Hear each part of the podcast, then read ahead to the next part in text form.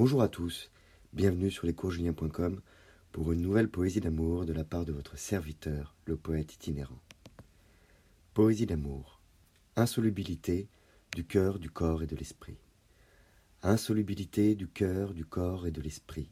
Les trois portaient les mêmes envies, vers une même direction à l'infini, aujourd'hui ailleurs, avant ici.